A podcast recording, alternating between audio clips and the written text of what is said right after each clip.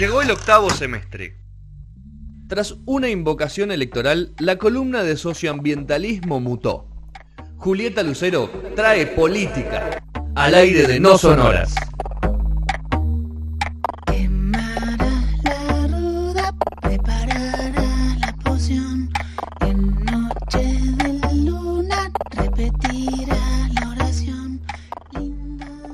Muy bien, bueno, ¿estamos? Estamos acá para el, Sergio se fue y tenía que estar en este bloque, no sé por qué se fue. Se despidió, sé que tenía algo que hacer. Pero bueno, quedamos de tres, ¿qué va a hacer? Así que ahora estamos, vamos a hablar de actualidad de la mano de Juli. Juli, ¿con qué arrancamos? Tema pesado, vamos a hablar de la desaparición de Facundo Astudillo Castro. Hoy, eh, eh, con una denuncia de desaparición forzada, eh, porque se sospecha que estuvo involucrada la, policía de la provincia de Buenos Aires. en la apertura del programa habíamos hablado un poquito que vimos cosas similares o charlamos cosas similares sobre, mm, algunos dicen exabruptos, eh, otros hablan directamente de la violencia de la policía, que recrudece situaciones en las que tiene que trabajar de forma eh, más fuerte sobre eh, la represión, la prevención, que tiene que estar más en la calle. En este caso, la cuarentena, que trajo un montón de casos, ¿no? Un montón de eh, situaciones en provincia de Buenos Aires, hubieron denuncias en Chubut, estuvo lo de Tucumán, que tuvo algún vínculo también con el tema cuarentena, esto que están muy encima de la gente y este, terminan convirtiéndose en situaciones violentas, digamos. El caso de Facundo Estudillo Castro no, está por afuera de eso. Facundo tiene 22 años, el 30 de abril, hace bastante, ya casi 70 días, se fue para Bahía Blanca a dedo, en plena cuarentena. Bahía queda a unos 120 kilómetros de Pedro Luro, en el partido Villarino, Villarino, donde vivía, y se fue a visitar a la novia. Facundo no tenía el permiso de circulación, ¿no? Entonces, eh, por eso lo vinculo con todos estos eh, otros casos de alguna forma. Facundo salió entonces el 30 de abril, no tenía el permiso y lo detuvieron. Hizo algunos kilómetros y lo detuvieron. Eh, lo, detuvieron ese mismo día, antes del mediodía. ¿Cómo se enteraron que hubo una detención por eso? Bueno, lo llamaron, llamaron a su mamá, este, ese mismo día la policía para avisarle que le habían hecho una infracción por, violar la cuarentena eh, y lo dejaron libre, ¿no? Después, a eso de la una de la tarde, la madre habló por teléfono con Facundo y la que cuenta ella en los distintos medios donde habló sobre el tema esta semana es que lo retó, estaba muy enojado porque estaba yendo a visitar a su novia y parece que tenía una relación un poco conflictiva. Se habían separado eh, en febrero de este año, él vivía en Bahía Blanca con ella, se volvió a Pedro Luro a principio de año a vivir con la madre y ahora estaba yendo eh, nuevamente a Bahía. Entonces, la madre estaba muy enojada con esta situación, con el hecho de que no tenía el permiso. Y eh, la respuesta de Facundo, según la madre, fue, no sabes dónde estoy, no me vas a volver a ver más. La llamada fue extraña, fue la última, última comunicación que salió del teléfono de Facundo, el último llamado que salió de su teléfono. Y a partir de ahí la familia no supo más nada de él. Pasaron unos 15 días, más o menos, eh, hasta que la novia, que lo estaba esperando en Bahía Blanca, avisó que no había llegado, que, le había avisado. Nunca lo había visto, no sabía nada. Claro. Eh, la familia no estaba esperando tener contacto con él, o por lo menos es lo que dice la madre, porque como estaban enojados por esta situación, imagino que simplemente eh, estaba en Bahía y no estaban hablando por, el enojo, digamos, por la pelea. Empezaron a buscarlo por redes sociales, llamando a los amigos de, eh, que estaban en Bahía Blanca, no lo encontraban, con lo cual eh, se acercaron a la comisaría a hacer la denuncia. En primer lugar no se la quisieron tomar. Eh, le decían que seguramente estaba con la novia, que, que espere un poco. Finalmente, el 5 de junio, pensemos que él desapareció el 30 de abril o fue visto por última vez el 30 de abril, el 5 de junio recién le tomaron la denuncia. Y se abrió una causa por eh, averiguación de paradero. A partir de ahí empezaron una serie de situaciones que a la familia le llamó la atención, al abogado de la familia también. lo más llamativo que, cuenta, una de las cosas más llamativas que cuenta la madre es cómo fue el rastrillaje en Mayor Buratovich, eh, porque eh, ahí es donde fue detenido, que es camino hacia Bahía. O sea, Pedro Luro está en el partido de Villarino, Bahía Blanca queda hacia el norte, son 120 o 125 kilómetros hacia el norte, Mayor Buratovich queda en el medio. En ese rastrillaje el comisario le dijo que una de las oficiales o de las este, mujeres que trabajaban en la, policía lo había llevado en su camioneta y le empezaron a contar versiones un poco extrañas. Lo que cuenta la madre, que es muy claro en sus declaraciones eh, sobre todo en las entrevistas telefónicas que está dando por el tema, es que en ningún momento la dejaron sola con esta mujer policía. Ella quiso preguntarle qué, era lo que estaba pasando, qué era lo que había sucedido, cómo lo había visto su hijo, eh, y no hubo forma de que la dejen sola con ella o, que le hablen. Estaba constantemente, según dice, mirando al piso, eh, con otra persona al lado, en una situación un poco extraña. La madre cuenta además que hubieron otros tres testigos, ¿no? Porque hay versiones, hay versiones de la policía que supuestamente lo vieron en Teniente Origone, que es un pueblo un poquito más al norte de Mayor Buratovich. Y después están estos tres testigos que aparecieron por Facebook. Como la madre había empezado a buscarlo con los amigos, con los contactos a través de redes sociales, eh, tres personas de, de Buratovich también se comunicaron a través de Facebook con la mamá. Ella dice que al principio no se dio cuenta porque aparecía con las conversaciones de personas que uno no es amigo, que está como en una lista paralela. Claro, eh, hasta que finalmente, claro, hasta que finalmente se comunicó, o sea, le dio bola a ese sobrecito, charló con la gente eh, y son tres personas que vieron que Facundo se subió o lo subieron a un patrullero de la policía. Así que tenemos por un lado la policía que dice que lo vio en otro pueblo eh, y esta gente diciendo que no, que nunca salió de Mayor Buratovich. O sea, Pedro Luro, Buratovich, Teniente Origone, Bahía, ¿no? Son cuatro ciudades que se van mencionando en este camino que no son tantos kilómetros, quizás acá. Y aparte, excepto Bahía, son zonas muy, muy escasamente pobladas, Julio. O sea, la, la, búsqueda de testigos es muy, muy, muy difícil. O sea, personas que puedan aportar información. Sí, y además estábamos en cuarentena. Sumado con cual, eh, menos gente todavía en la calle. De todos modos, hay algo a tener en cuenta que es que es zona rural.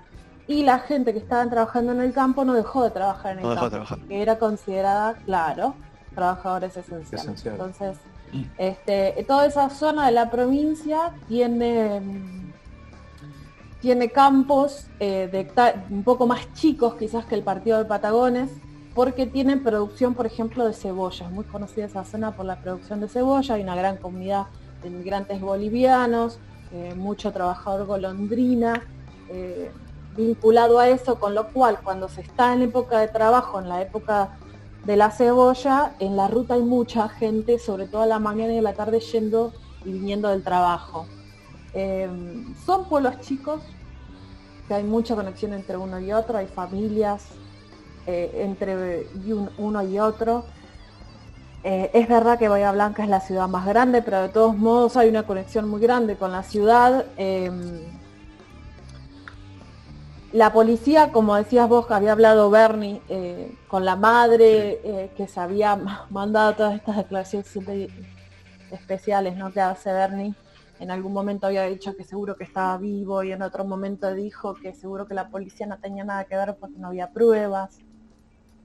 Este, de todos modos, desde eh, la justicia se apartó a la policía bonaerense de la investigación del caso. el pedido había sido en algún momento de ver, o sea, de la familia en principio, no de apartar a la justicia, a la mm, policía bonaerense. Después lo había hecho Bernie, pero Bernie es un funcionario del Ejecutivo y quien le corresponde esa acción es a la justicia. Un juez. Claro, exactamente. Eh, sí, tal cual, juez, fiscalía, pero alguien que esté trabajando en el otro poder, digamos, ¿no? a partir de esta desaparición se movió eh, la Subsecretaría de Derechos Humanos, que está acompañando a la familia, mismo de Derechos Humanos, incluso se presentó eh, desde la Comisión Interamericana de Derechos Humanos de la OEA una solicitud al Ministerio de Relaciones Exteriores de la Argentina para que den respuesta de qué está pasando con esta denuncia de desaparición forzada eh, de Facundo, porque bueno, es una desaparición forzada en democracia, que es la denuncia que hizo la familia, que es lo que se cree desde ese lado que, que sucedió por el manejo extraño de la policía, por los testigos nuevos que aparecieron. Y a partir de este pedido, eh, de esta solicitud de la Corte Interamericana de Derechos Humanos, hay 72 horas para contestar. El Estado Nacional tiene 72 horas para contestar. Quien está a cargo del Ministerio de Relaciones Exteriores es Felipe Sola, ex gobernador de la provincia de Buenos Aires, un señor que conoce la provincia. Bien llamado canciller también, ¿no? Esa es la posición. El canciller. El canciller, sí, suena personaje, ¿no? El canciller. Sí, no, hay, hay un medio que se llama el canciller, ¿no? Que, también. bastante, bastante polémico, ¿no? Pero, pero bueno, eh, no, no hay ninguna pista, ¿no, Juli? La, la otra pregunta que te iba a hacer es, no, no hay ninguna línea de investigación, nada, o sea, es, están recuperando las últimas horas de Facundo y Hay dos, hay dos causas distintas. Por un lado la investigación de la desaparición y por otro lado la investigación de si la policía estuvo involucrada. claro, ahí Pero no hay no hay nada, no hay, no hay un ingreso a una comisaría, no hay un, no hay nada, o sea, no hay, no hay una detención, no, no hay ningún rastro de decir, bueno, por ejemplo, lo de Tucumán, que es un ca- otro caso eh, de Espinosa que, que nosotros tratamos, había un testigo clave que era el hermano, que había visto la policía trabajando de una manera poco clara con él mientras lo mientras era apresado o era llevado a bueno después aparecieron todas las huellas el ADN y todas esas cosas pero acá no hay nada Ahí hubo eh, golpes, tiros. claro Piensen que, a ver, Pedro Luro tiene 9.000 habitantes, 9.500, creo que tenían el censo del 2010. Los pueblos que le siguen son aún más chiquititos, ¿no? Mm. Y toda esa ruta, a diferencia de lo que sucede en el AMBA, que está todo lleno de cámaras, no necesariamente toda la ruta está llena de cámaras. Entonces, el tipo de prueba que se puede, bueno, por ahí se, se puede relacionar ¿no? con la de Tucumán, que era en el campo, pero el tipo de pruebas que se puede levantar en una situación así, que se da en una zona totalmente urbanizada, es muy distinta. De todos modos, hay un- el testimonio de tres personas que dicen Eso que lo preguntar, ¿qué- levantaron. ¿Qué? En- Pero dicen, eh, digamos, coinciden, se sabe si coinciden en el lugar, o sea, como que los tres no dijeron, oh, allá o acá, o sea, como que están en el mismo, como que coinciden en el modus de, de lo que pasó en ese momento. Sí, no dijeron, no dijeron si las tres personas estaban juntas o si las tres personas estaban separadas. Por la forma en que lo cuenta la madre, entiendo que esas tres personas estaban juntas. Y lo que vieron es que lo levantó un patrullero de la policía en Buratovich, que es donde le hicieron la infracción por estar circulando Sin Sin permiso. el permiso. Claro, exactamente. Eh, y la bueno, la madre cuando hace las entrevistas suena muy arrepentida porque estaba enojada con él. Entonces, el primer impulso en, en esa conversación que tuvo con él en la última llamada fue el de enojo, de reto, no escuchar que era lo que el otro intentaba decir. Eh, así que hay ahí un... ¿Y el rastreo de llamadas y esas cosas no existe? O sea, no... Sí, eh, O está... muy de película, o de- no sé. No, sí existe. Eh, los tiempos son largos siempre, ¿no? Eh, Claro. La última llamada registrada era de mm, esa que le hizo la madre. Claro. De todos modos hay mensajes eh, que se están tratando de, de ver qué sucede. Y no solo del teléfono de Facundo se está analizando. En realidad no del teléfono, porque no está el teléfono, sino de la sábana. Pero de los teléfonos de la policía. y en la zona Ayer la- las Claro. señales de la zona y se, se comunicaron entre ellos y ese tipo de cuestión. Ayer finalmente, cuando se apartó la bonaerense, después de un, se había hecho un rastrillaje con 200 policías en Bahía Blanca, habían mandado al jefe de la policía de la, de la provincia a, estar al frente de ese rastrillaje. Después de eso, la justicia definitivamente separó a la policía de la investigación y se hizo un allanamiento en la comisaría eh, donde sucedieron las cosas, o sea, la comisaría de Buratovich, donde pertenece la policía que lo, que lo frenó, que le hizo la infracción y, a la que pertenecería el patrullero eh, donde se lo habrían llevado eh, y se, se, están analizando teléfonos, eh, se llevaron el libro diario, ese tipo de cosas que hacen usualmente cuando están investigando a la policía. hay que ver también, bueno, se llevaron o están investigando la camioneta, una camioneta Hilux, el patrullero. Probablemente algo salga, hay algo que no sale por ahí en los medios que es más Vox Populi, que no tiene que ver en este caso en particular, pero sí sobre la policía de la provincia de Buenos Aires.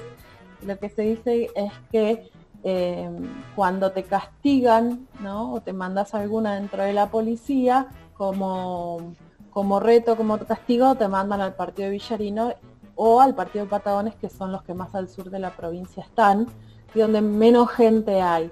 Entonces y siempre... te caes de frío como castigo, o sea, porque no hay, hay muchas instancias hasta poder echar a alguien dentro de la policía. es como cuando te dan una un tipo de licencia especial, no sé, en la docencia te mandan a, eh, no sé, a trabajar en, un escritorio. En el, caso de la... norte de Game of Thrones. bueno, es que es zona de fortines. En Pedro Luro estaba el famoso Fortín Mercedes, eh, fue muy importante para la campaña en el desierto. Nosotros hoy estamos festejando, no para de hablar, chicas, perdón, el 9 de julio, pero eh, no había Argentina en esa zona para esa época, ¿no? Obvio. Era un desierto.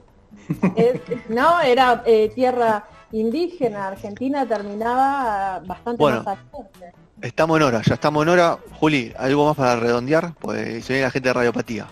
Nada, vamos a esperar estas 72 horas que tiene el gobierno nacional para contestar. Pasaron 45 días, muchachos. 72 horas más todavía. Pasaron, no, 69 días. 69 días.